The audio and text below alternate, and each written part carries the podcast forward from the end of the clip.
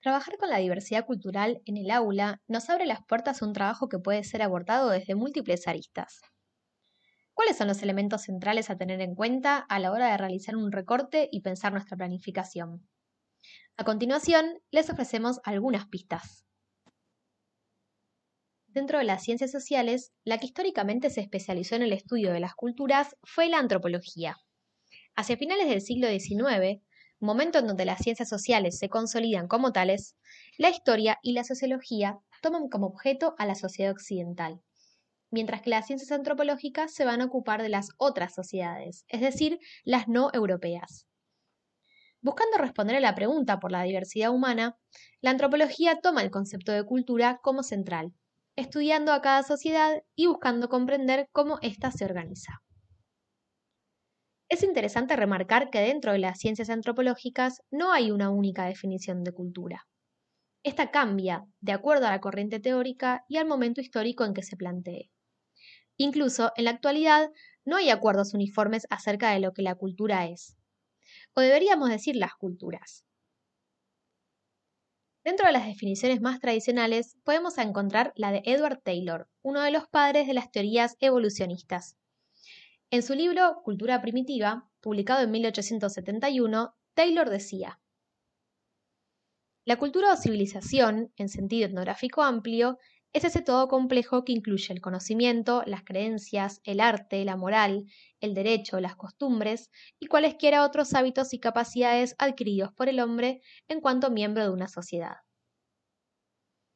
Podemos ver cómo, dentro de esta definición, cultura implicaría muchas cosas, creencias, costumbres, conocimientos, capacidades, objetos materiales, hábitos cotidianos.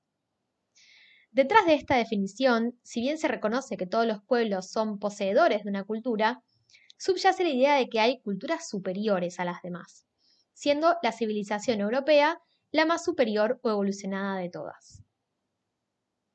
Otra definición, ya considerada como clásica dentro de la antropología, es la de Clifford Geertz, este antropólogo, a inicios de la década de 1970, definió la cultura como un concepto semiótico.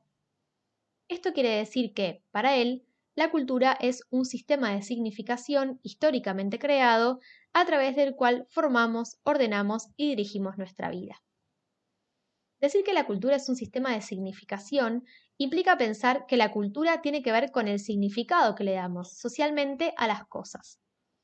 Desde esta mirada, por ejemplo, podríamos considerar diferente a nivel cultural el uso del poncho en la provincia de Salta al uso del poncho en la ciudad de Buenos Aires, porque lo que importa no es el elemento en sí, sino el significado que las personas le dan a ese elemento en cada contexto.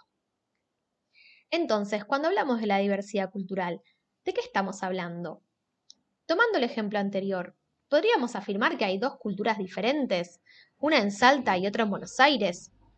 ¿Podríamos decir que todas las personas de Salta o todas las de Buenos Aires tienen la misma cultura? ¿O acaso no hay personas en Buenos Aires que nacieron en Salta o viceversa? La complejidad para responder estas preguntas tiene que ver con la misma complejidad que la definición de cultura nos propone. Entonces, ¿cómo podemos hacer para trabajar con este tema en las aulas? Lo primero a tener en cuenta es que cuando trabajemos con la diversidad cultural, es fundamental abordarla como un concepto y un fenómeno complejo. Es decir, que es importante que los estudiantes y las estudiantes comprendan que cultura es un concepto que tiene múltiples significados y que ellos y ellas pueden aportar sus propios puntos de vista a estos significados. Otro elemento central a trabajar es que la cultura siempre es en relación con otros, las dos definiciones aquí propuestas, así como muchas otras, plantean que la cultura se adquiere como integrante de una sociedad y que ésta es históricamente creada. Es decir, que para que exista cultura, tiene que existir una sociedad que la sostenga y la reproduzca, y que la transmita de generación en generación. ¿Quiere decir esto que las culturas no cambian? No. Por el contrario, a través de esa transmisión generacional y en vínculo con otras experiencias sociales, las culturas pueden transformarse, sus elementos pueden ser resignificados y las tradiciones recreadas. La cultura entonces debe ser entendida como un fenómeno vivo, en movimiento, y no como meras tradiciones del pasado. Volviendo al componente relacional de la cultura, es importante recordar que para poder definir un otros, tiene siempre que haber un nosotros. Es decir, para poder distinguir entre dos o más culturas, es necesario que éstas se pongan en relación, en vínculo.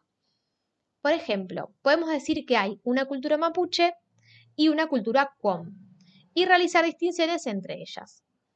También podemos decir que en nuestro país hay culturas de los pueblos originarios y culturas con herencias occidentales.